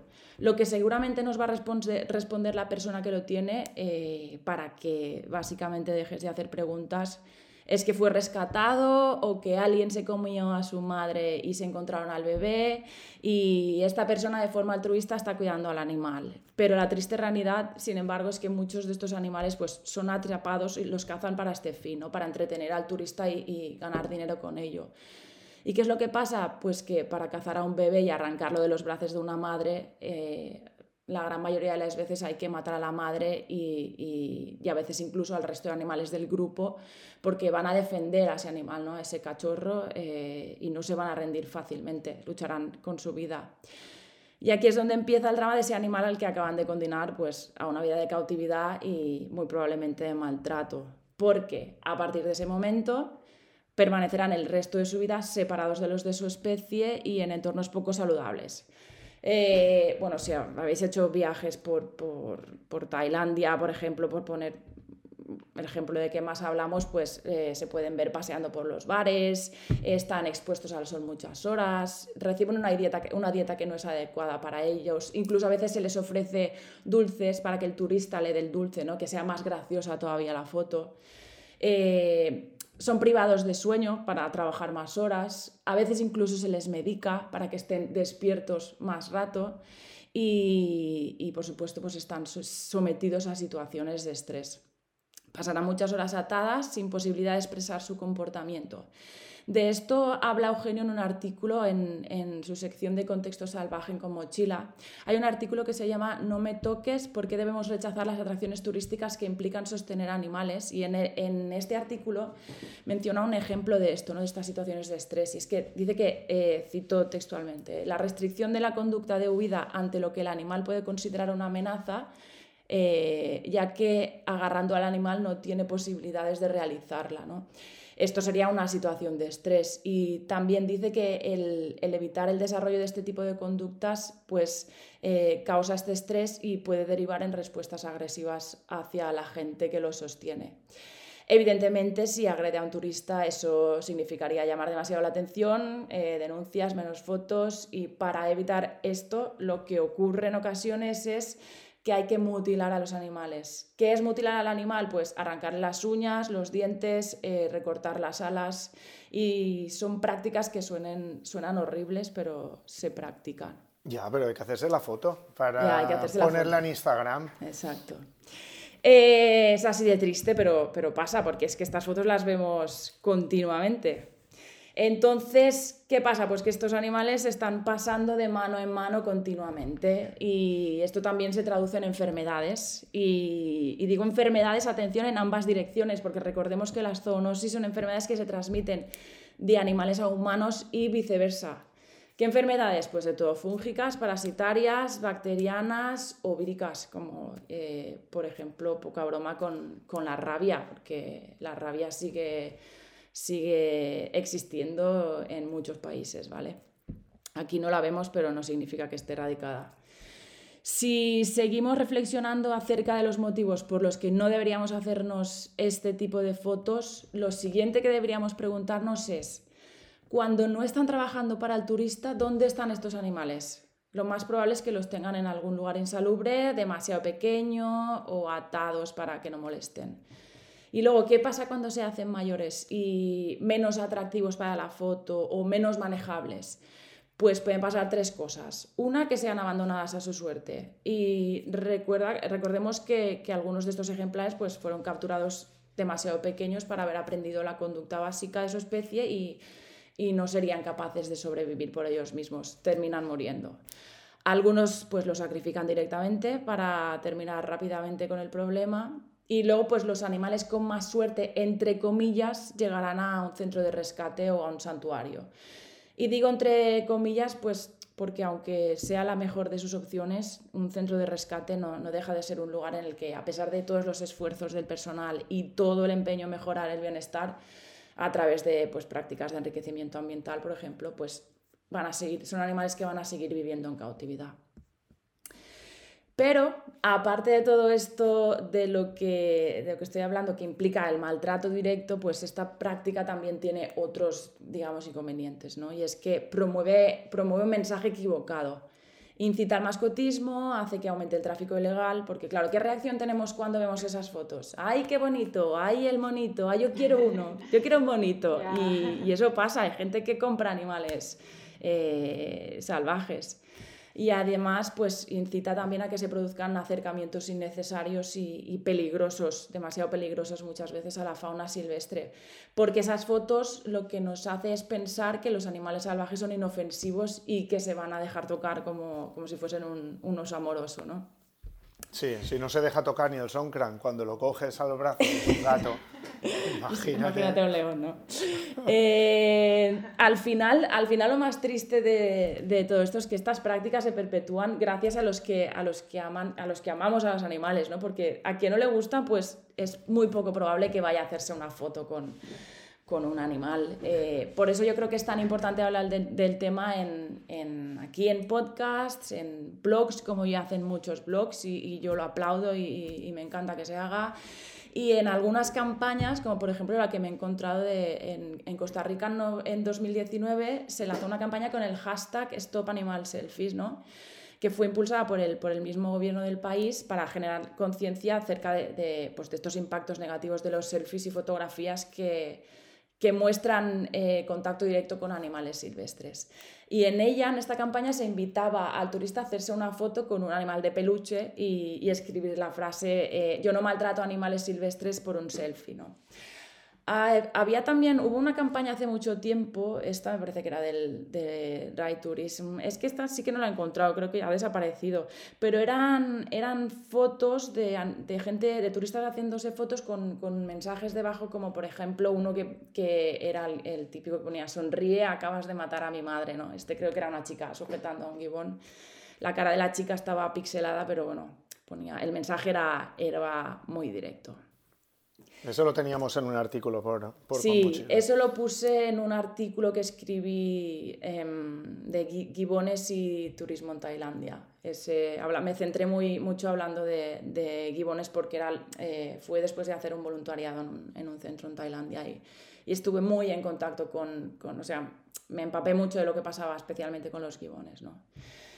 Y bueno, pues nada, eh, pues como podéis comprobar, pues detrás de una foto bonita y aparentemente inofensiva, detrás de ese recuerdo inolvidable del viaje perfecto, hay mucha tela que cortar, que cuando gente como yo damos tanto por saco, repitiendo hasta la saciedad que no hay que hacerse selfies con animales salvajes, es por algo.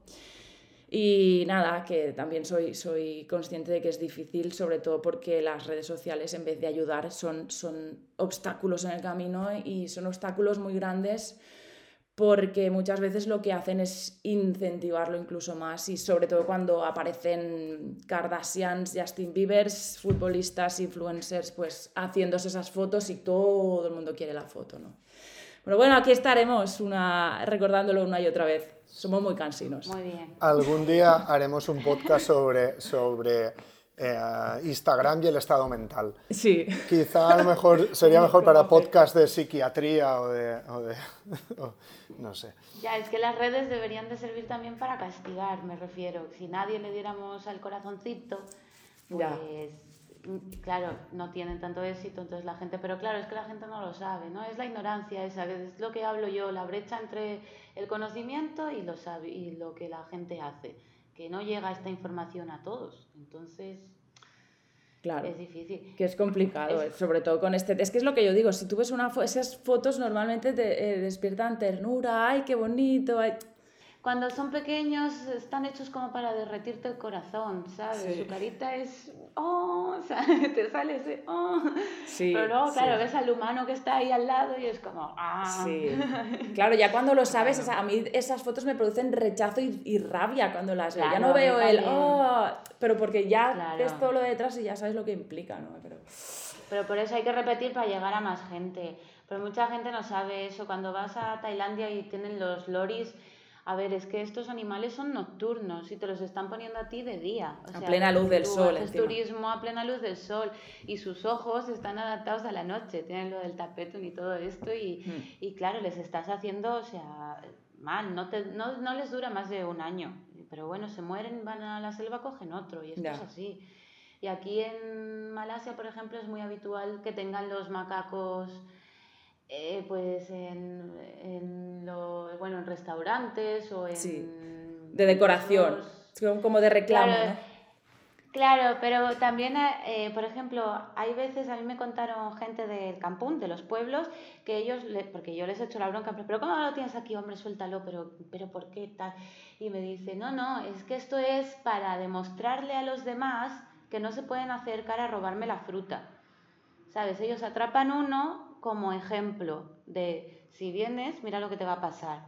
¿Sabes? Y, y, dicen que funciona. ¿Sabes? Que, claro, pero esto lo hacen en la zona de campo, lo llevan haciendo es como tradición o tal. Y otra cosa es para atraer al turista, ¿no? Que es diferente. Sí, ah, bueno, claro, yo, yo hablaba de ese caso, sí. Recuerdo cuando fuimos a Madagascar, Carmen, que tú te acordarás, después de estar viendo lemurs, que, flipamos viendo, es que eran para cagarse lo, chulos que eran y, lo, fácil que era verlos. Luego fuimos a Morondava y cuando fuimos, fuimos a una islita que se llamaba Betania, con un chico que conocimos, un niño que conocimos en la playa que nos quería vender una, una figurita de, no sé si era una figurita de un barco o algo así, y le dijimos que no, que no le queríamos comprar, pero al final insistió, bueno, pues como no sabía dónde sacar dinero, dijo, ¿queréis venir conmigo en barca a la islita de aquí al lado que se llama Betania? Y os preparo una comida y todo. y dijimos, vale, pues nos vamos contigo. Y fuimos con él, fuimos a una aldea de pescadores y allí tenían un lémur atado a una, a una cuerda y nos dijeron ahí de hacernos fotos con él y todo. Y claro, la cara que, que le pusimos fue suficiente para decir, vale, vale, estos no están interesados. Y ya está, simplemente es negar el formar parte del juego y ya está, que tampoco tampoco cuesta nada. y, y, hacérselo entender a la gente local, ¿no? En plan de, oye, mira, no, por esto, por esto. Es como cuando vas y te dan lo de la comida de los peces para tal. No, no, no, no lo quiero dar pan a los peces. Exacto, cuando vas a hacer snorkel. Sí, sí, claro. Entonces, si fuéramos muchos los que dijéramos que no, pues al final no les queda otra que crearse otras estrategias. Claro, claro. Cuando ya no es rentable, ya no, pues ya se pierde el interés. Exacto. Bueno, pues muchas gracias, señorita Carmen. y ahora vamos al señor Nando, que nos tiene preparado una historia que a mí me tiene en ascuas. La he ido cambiando mientras os escuchaba. Madre mía. para, empezar, que... Tengo, em- tengo mis principios. Si no le gusta, tengo otros, ¿no? Exacto. sí, I love groceries. Oye, que Luis, no, hable, no abres la boca para nada. Te lo debes estar pasando de coña. ¿Estás ahí? Se ha ido. El, Luis se ha ido a dormir. Ostras, a ver, si, a ver si se ha quedado colgado. Bueno, yo primero quería decir que cuando he mencionado lo del cocodrilo diminuto que tuve en las manos, o sea, incluiré que no estaba en, un, en estas situaciones dramáticas que contáis, sino que yo iba con una piragua de noche y con la luz de la linterna había ese pequeñajo que estaba nadando a mi lado. ¿No? Y lo cogí en la palma de la mano un momento, nos miramos, lo solté y siguió, siguió ahí mirándome tan tranquilo. En cuanto al, al, plancton, o sea, me, ha quedado, me he quedado con las ganas de explicar lo que vi en, en, en Barkala, en el mar de, Arabia, al sur de la India, que eran, ahí hay unas olas como de dos metros de alto que son impresionantes, y de noche toda la ola, todas las olas eran de plancton y la sensación era de estar viendo lava de un volcán, pero verde. ¿Vale? Bluffs, bluff, una detrás de otra. Bueno, en la historia que os quería contar incluye, son dos historias paralelas. Una es la de un eh, australiano de unos 30 y algo años llamado Steve, que por culpa de unos pocos gramos de María había terminado en una cárcel tercermundista de un país tropical, un sitio de mierda donde recibían palos todo el día por la mínima razón, eh, castigos y que te cagas. Y, y el tío, si no se volvió loco, fue gracias a, a los sueños nocturnos, ¿vale? Que cuando se iba a dormir se, teletransportaba. Era, o sea, estaba esa cárcel estaba en medio de unos campos, no estaba en una ciudad, la, capital se estaba como a 10 kilómetros, pero como a 5, 4 kilómetros había la jungla. ¿no? Bueno, el señor este, Steve, se iba a la cama y cada noche soñaba con un niño, las aventuras de un niño que podría decir que tuvo varias madres. ¿Vale? Lo curioso de estos sueños es que cada noche continuaba como si fuese un serial. Y la parte también insólita es que él lo recordaba perfectamente y esto le daba vida. La, película del niño este era un bebé de pocos meses que sus padres vivían ahí en una aldea, a las afueras de una aldea, junto a unos arrozales, dejaron el niño en, una hamaca durmiendo mientras ellos curraban en el campo y pasó una vieja loca que al ver el, al, bebé uh, le dio gustito y se lo llevó pero la vio gente, salieron corriendo tras ella, ella se metió en la jungla con el bebé en brazos y cuando se asustó porque iban a, coger, a, atraparla, dejó el bebé a un lado, salió corriendo y acabó pegándose a la gran hostia y pum. Al bebé no lo encontró nadie. Y la, la que sí lo encontró, la que sí lo oyó lloriquear, al atardecer fue una mona. Había una, una tribu de macacos y una, lo que hacen normalmente. Una hembra vieja se encarga de, vigilar que, pasa por los alrededores, le llamó la atención el llanto del bebé y dejó a otra en su sitio y fue a buscar, que, a ver qué pasaba al encontrarlo y no saber qué hacer con él, o sea, hostia, lo que estaba clarísimo es que necesitaba leche. Y ella conocía del vecindario a una señora que no era precisamente amiga suya, porque era una loba, pero que había parido hacía poco. Y fue a buscarla y decir, oye, aquí te traigo arrastrando al bebé con ella, aquí tenemos esto y esto y esto. La otra era loba, pero también era madre. Y bueno, le, vale, se enrolló, le dio, lo cuidó, el bebé se enrolló, empezó a gatear con otros lobeznos y así siguió hasta que la loba se quedó en los huesos, porque el bebé, hostia, no dejaba de crecer y no dejaba de mamar. Y así fue que tuvieron que incluir a una cuarta madre en la historia que fue una cierva, que sí, que tenía, eh, había parido y tenía leche de sobra y fueron a, pedirle a, una mona y una loba, decir, oye, perdona, ¿podrías venir a echarnos una mano? Todo esto lo soñaba el australiano cada noche y cada noche iba siguiendo la historia y cada noche eh, incluso le dio nombre al, al bebé que ya gateaba y empezaba a crecer, le llamaba Sonny, ¿no? Y, pero siguiendo con esto, le, lo que he dicho, le daba vida, ¿no? Y el bebé llegó un momento que junto a él se juntó un grupo de animales accidentalmente y por culpa suya o gracias a él, que no se atacaban entre ellos, había amistad y había buen rollo. Entonces llegó un punto en que el australiano, que sí, los sueños le mantenían el coco vivo, pero también físicamente se estaba quedando hecho mierda en aquel lugar, en aquella cárcel miserable donde todo eran palos y palos y palos. E ideó una forma de escapar, porque cuando alguien eh, se pasaba de la raya, cualquier, el mínimo, o sea, solo llegar tarde a la formación, el último recibía palos y como castigo tenía que estar desbrozando hierbajos afuera, a la parte exterior de los muros del, presidio. Y él planeó la fuga y un día lo hizo. Salió por piernas dirigiéndose no a la ciudad sino a la jungla. Y cuando le descubrieron, soltaron algún tiro, pero no le dieron, salieron corriendo tras él y logró esconderse en la jungla justo antes de que le cogiese. Llegada la noche, empezó a bordear la jungla, alejándose de allí, y andó, andó toda la noche hasta que al amanecer se volvió a meter en la jungla, esperó ahí a la siguiente noche y siguió andando, muriéndose de hambre. Agua no le faltaba porque había arroyos y eh, fuentes por donde pasaba. Y al final, la siguiente noche, cuando, eh, pasa, eh, cuando amanece y se esconde en la jungla, ve que está en, una, en la casa que él había soñado, donde habían robado el bebé. Y alucina el tío, dice, hostia, es la primera muestra de que había algo real en aquellos extraños sueños que, que no, no olvidaba. ¿no? Y se quedó pegado a la casa, vio que en la casa solo había una mujer, ahora no había un marido, la mujer estaba más sola que la una, y, y él se pasa el día observándola desde la jungla, pegada ahí, hasta al anochecer se acerca al huerto, coge un poco de comida, saca agua de un cubo y resulta que la mujer lo ve.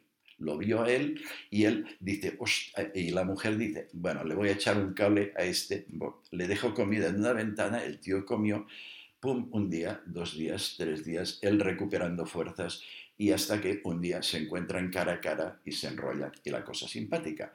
Y entonces la mujer le cuenta la historia de un bebé que le robaron, que nunca lo volvió a ver, de un marido que a la continuación murió por otras causas, y el tío que se le pone el, chip de dice, hostia, si todo lo que ha pasado era real y no era solo un sueño, el bebé existe. Si el bebé existe, esto eh, había visto cómo entraba la vieja en la jungla llevándoselo. Y sin decirle nada a la mujer, va y se mete en la jungla, dice, ahora vuelvo, ahora vuelvo. Voy, todo el día se pasó andando en la jungla hasta que encontró al bebé crecido y a un chico, chico eh, que tendría tres años, pero que estaba vivo, que estaba con los animales y que vivía la mar de feliz.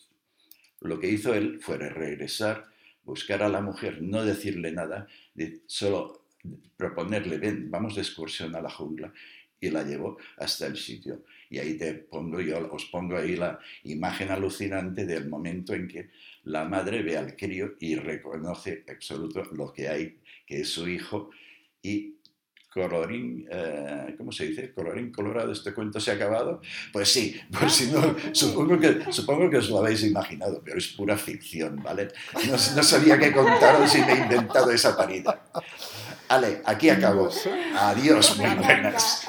Bueno, ya sabéis por qué es nuestro escritor de cabecera, ¿no? Madre mía, qué cabrón, nos ha tenido ahí en, en, en vilo, yo estenando ¿Qué ha fumado? ¿Qué ha fumado? Y resulta que eso lo No, voy colocado de natural ya. Caí en, la, caí en el...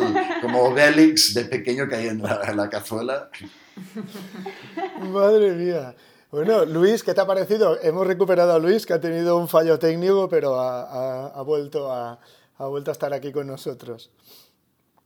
Luis, no me digas que lo hemos vuelto a perder. Sí estaba, ¿no? Dijo sí, sí que estaba, sí que... Sí, Luis. No me habéis vuelto a perder. Carlos, Ah. tenía, Carlos tenía silenciado. Ah, vale, Eh, vale. No, no, no, no. Ha, ha- ha habido un momento en el cual me he sentido, digo, joder, qué manera de pasar de mí. Porque quería, Pobre. quería intervenir con- primero con los cocodrilos y luego con las, con las selfies y digo, joder, qué manera. Pues mira, ahora es tu momento. Si ¿Qué tenías algo que decir. gente, no? No, no, no, pero, pero mira, eh, me venía al cuento eh, eh, sobre lo que habéis dicho de las redes sociales y las selfies y, y las Kardashian. No sé lo que habrá hecho la Kardashian. Eh, eh, me parece, bueno, esto mm, María seguramente que si tienes un restaurante, eh, más de un cliente habrá ido a tu restaurante para hacerse la foto. Es que es alucinante el mundo en el que vivimos para mal. Pero hay una historia de las redes sociales relacionado con esto de los animales que me parece interesante. Lo que has comentado, lo que has, eh, lo que has comentado antes, Carmen, es muy, es, es- es- es muy importante el que eh, normalmente quien se hace foto- una selfie con un animal se supone que ama a los animales, lo cual es totalmente contradictorio. La gente que normalmente nunca hemos sido eh, amantes de los animales, pues normalmente pues pasamos olímpicamente. No tienes interés. Exactamente, exactamente. Aunque yo eh, no es que eh, pase olímpicamente a los animales, nunca he, sentido una conexión, pero sí que tengo una cierta conexión con los perros callejeros. Eh, y aquí en Tailandia muchas veces, pues cuando voy al Aquí hay un montón 7-Eleven, también. En, en Claro, eh, en. Aquí en Tailandia a veces, em, a veces les compro salchichas. No sé por qué a los perros tailandeses les gustan las salchichas. Y es muy habitual que entra un tailandés a un 7-Eleven y compra lo que tenga que comprar y un paquete de salchichas para el perro que está en la puerta de los perros, para el que, para el que no haya venido nunca a Tailandia. Los perros en Bangkok, los callejeros, se suelen poner en la puerta del 7-Eleven y la gente Sí. los bordea y los respeta. Es porque, claro, cada vez que se abre la, la- la puerta automática les entra fresquito. Y además es que están Es tirados. muy típico. Sí, sí, es muy bonito, es una, es una estampa muy bonita. Y están ahí tirados, pero que, que es como si estuvieran despatarrados, es, es alucinante. Y hace, hace un mes, un mes y pico, eh, estaba yo en, estaba yo en, el 7-Eleven y cuando salgo voy a coger la moto y me veo uno de esos perros a los que yo les había dado salchichas, temblando eh, y veo que hay un montón de sangre al lado suyo. Y tenía una herida en la pierna muy grande y yo dije, hostia, em, eh, ese momento de decir, pues cómo me gustaría ayudar aquí al, al bicho, ¿no? Que lo ves ahí sufriendo. Y estaba con una persona y me dice, estaba con mi pareja y me dice, me dice, pues yo creo que conozco a una gente que se encarga de esto pagándole barato, no sé, 30, 40 euros del, del servicio, son voluntarios o algo así. Y dije, ah, pues, pues dilo. Y, y, lo, y se lo dice a esta persona y dice, envíame una foto. Y lo puso en un grupo de gente que se dedica a rescatar animales.